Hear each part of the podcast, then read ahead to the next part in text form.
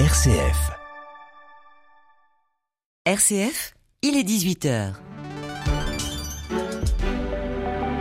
Retrouvez l'actualité nationale et internationale en direct de Rome.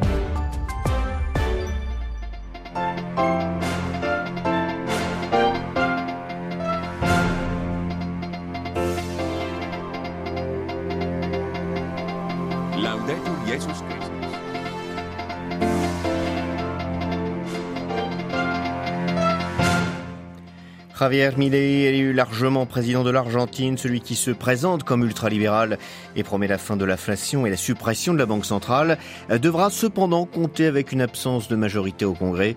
Euh, Pourra-t-il vraiment appliquer son programme? C'est ce que nous verrons après ces titres. La société israélienne fait de plus en plus pression sur son gouvernement pour obtenir la libération des otages retenus depuis le 7 octobre par le Hamas. Leurs familles ont marché depuis Tel Aviv jusqu'à Jérusalem pour rencontrer le Premier ministre Benjamin Netanyahou. Fin du méga procès en Italie contre plusieurs centaines de membres de la mafia calabraise, la. C'est la fin de trois ans d'audience. C'est surtout l'espoir d'avoir mis fin à l'infiltration des clans mafieux sur le territoire. Lancement officiel de la campagne pour les élections générales du 20 décembre en RDC. Les candidats ont un mois pour convaincre les électeurs. Radio Vatican, le journal, Xavier Sartre. Bonsoir. À peine élu président de l'Argentine, Javier Milei précise le calendrier de ses réformes. À 18 à 24 mois, c'est le temps qu'il estime ainsi pour contrôler l'inflation, actuellement de 143% par an. Il a confirmé également son intention d'engager un vaste programme de privatisation, ainsi que la suppression de la Banque centrale qui vole, selon ses termes, les Argentins. Celui qui se présente comme un ultralibéral a donc remporté hier la présidentielle face à Sergio Massa, un ministre sortant de l'économie qui a payé la forte inflation ainsi que la forte dette contractée auprès du FMI. Mais Javier Milei aura-t-il les moyens de ses ambitions? Ce n'est pas évident, tant la paralysie institutionnelle pointe à l'horizon.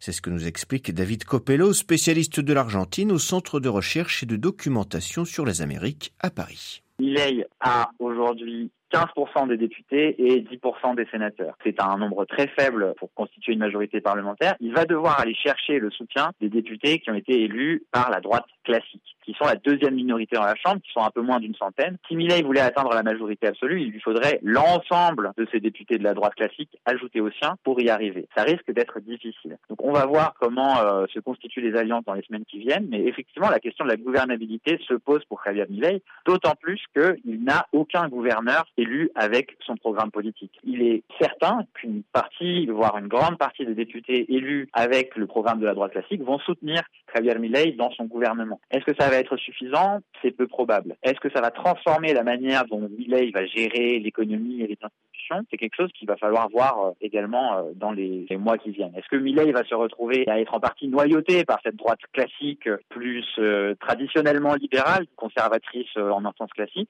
ou est-ce qu'il va pouvoir aller plus loin avec son programme libertarien, anarcho-capitaliste et même d'extrême droite? Des propos recueillis par Delphine Allaire et nous trouverons David Copello demain dans notre dossier à 8h30 heure de Rome.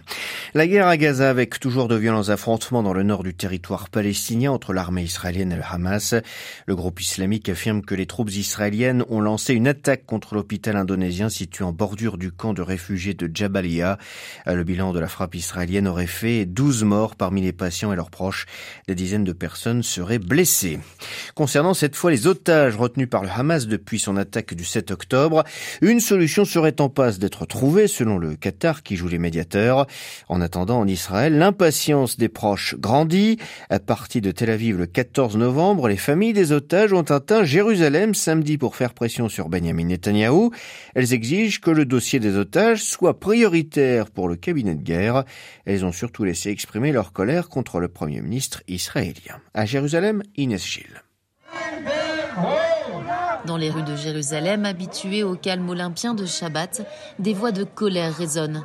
Ramener les otages à la maison maintenant, scande la foule. Objectif de la marche, maintenir l'attention médiatique autour des otages et faire pression sur le gouvernement pour obtenir un accord de libération. Selon eux, Benjamin Netanyahou, dit Bibi, n'est pas assez à l'écoute des familles d'otages. Pourquoi tu ne nous parles pas? Tout ce que nous demandons, c'est quatre mots. Je suis avec vous. Les manifestants se dirigent vers le quartier de Kiryat Amem Shala qui abrite le siège du gouvernement. Parmi la foule, les critiques visent surtout le Premier ministre, considéré comme beaucoup d'Israéliens comme responsable du renforcement du Hamas. Ilan, un manifestant, souhaite la démission de Benjamin Netanyahou. On est en colère contre lui depuis longtemps. Il a ruiné notre pays, il nous divise. Il ne devrait pas mener cette guerre. S'il part demain matin, tout le monde sera content. Environ 240 otages seraient toujours retenus à Gaza entre les mains du Hamas et du djihad islamique. Trois d'entre eux ont été tués selon les autorités israéliennes. Inès Gilles, à Jérusalem-Ouest, pour Radio Vatican. Autre front au nord entre Israël et le Liban, le Hezbollah affirme avoir lancé plusieurs attaques de drones, de missiles et d'obus d'artillerie contre l'armée israélienne. Le mouvement chiite affirme avoir fait plusieurs victimes chez les Israéliens, ce que l'armée israélienne n'a pas confirmé. Direction maintenant l'Europe et l'Italie où a pris fin un procès hors norme contre la criminalité organisée 30 ans après la dernière grande opération anti-mafia en Sicile. La justice italienne a rendu ce matin un verdict historique concernant plus de 300 accusés liés à la puissante mafia de Calabre, la Drangheta. Ces centaines de condamnations mettent un terme à près de trois ans d'audience et se permettent surtout un coup final à l'infiltration des clans mafieux sur le territoire. Les précisions de Blandine Hugonnet. Une litanie de noms et une pluie de condamnations dans cette vaste salle de tribunal en béton gris, bunker construit pour ce procès XXL au centre de la Calabre. Il aura fallu 1h40 au juge pour la lecture du verdict aux 338 accusés, dont 200 ont été condamnés ce lundi pour association mafieuse, trafic de drogue, extorsion, blanchiment d'argent ou abus de pouvoir. Tous présumés liés au clan Mancuso qui régnait d'une main de fer sur la province de Vibo Valencia. Des accusés exécuteurs au bras droit du parrain local, qui ont pris entre 20 et 30 ans de peine, mais aussi des cols blancs corrompus, fonctionnaires, entrepreneurs, avocats, élus, carabiniers, 11 ans de réclusion pour un ancien parlementaire du parti de Silvio Berlusconi, 10 ans de prison pour un agent des services secrets. Après bientôt 3 ans de procès, les milliers d'heures d'audience et les témoignages de 50 repentis, ce maxi-procès aura bien décapité tout un clan, révélé ses méthodes et confirmé la porosité entre la Ndrangheta, les politiques et le monde des affaires, mais sans pour autant démanteler ou affaiblir la plus puissante des mafias italiennes, son trafic international de cocaïne et ses 150 familles toujours aux manettes dans la pointe de la botte. À Rome, Blandine Gonnet pour Radio Vatican. Un évêque français mis en examen vendredi dernier pour tentative de viol sur une personne majeure et placé sous contrôle judiciaire. C'est ce que révèle aujourd'hui Mediapart, média d'investigation français.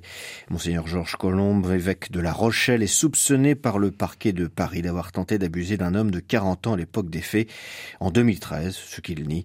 La conférence des évêques de France a réagi exprimant sa sollicitude pour la personne concernée et rappelant la présomption d'innocence à laquelle Monseigneur Colomb a légitimement droit.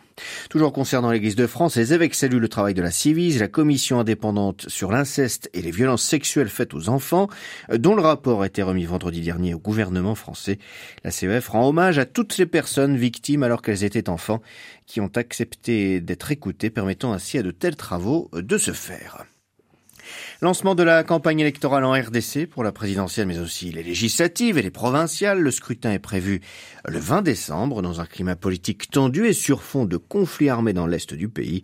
Les 26 candidats à la présidentielle ont donc un mois pour convaincre Alexandra Sirgan. Et oui, et parmi eux, le président sortant Félix Tshisekedi, candidat à un second mandat donc, mais également favori pour l'instant, avantage considérable pour ce scrutin à un seul tour. Le chef de l'État a vu les choses en grand dès ce premier jour de campagne avec un meeting hier au stade des martyrs de Kinshasa, accueillant 80 000 personnes. Pendant ce temps-là, l'un de ses principaux rivaux, Martin Fayoulou, pardon, a lancé sa campagne depuis la province voisine à Bandundouville. L'opposant s'est présenté comme le candidat de la rupture et de lutte contre les antivaleurs. Parmi les autres candidats de l'opposition, on note l'homme d'affaires Moïse Katumbi ou encore le docteur Denis Mukwege, prix Nobel de la paix de 2018. Mais le principal défi du bon déroulement de cette élection reste la sécurité. Dans l'est du pays, la violence connaît un nouveau pic avec le retour sur scène du groupe armé M23, soutenu par le Rwanda voisin.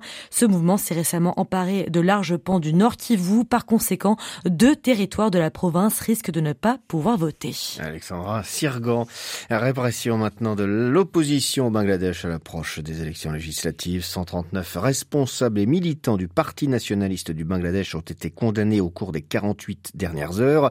Ils ont été reconnus reconnu coupable de violence lors de manifestations, d'incendie criminel et d'entrave au fonctionnement de la police. Voilà, c'est la fin de cette édition. Au prochain retour de l'actualité, ce sera à demain matin à 8h30 heure de Rome. D'ici là, à toutes et à tous, une excellente soirée.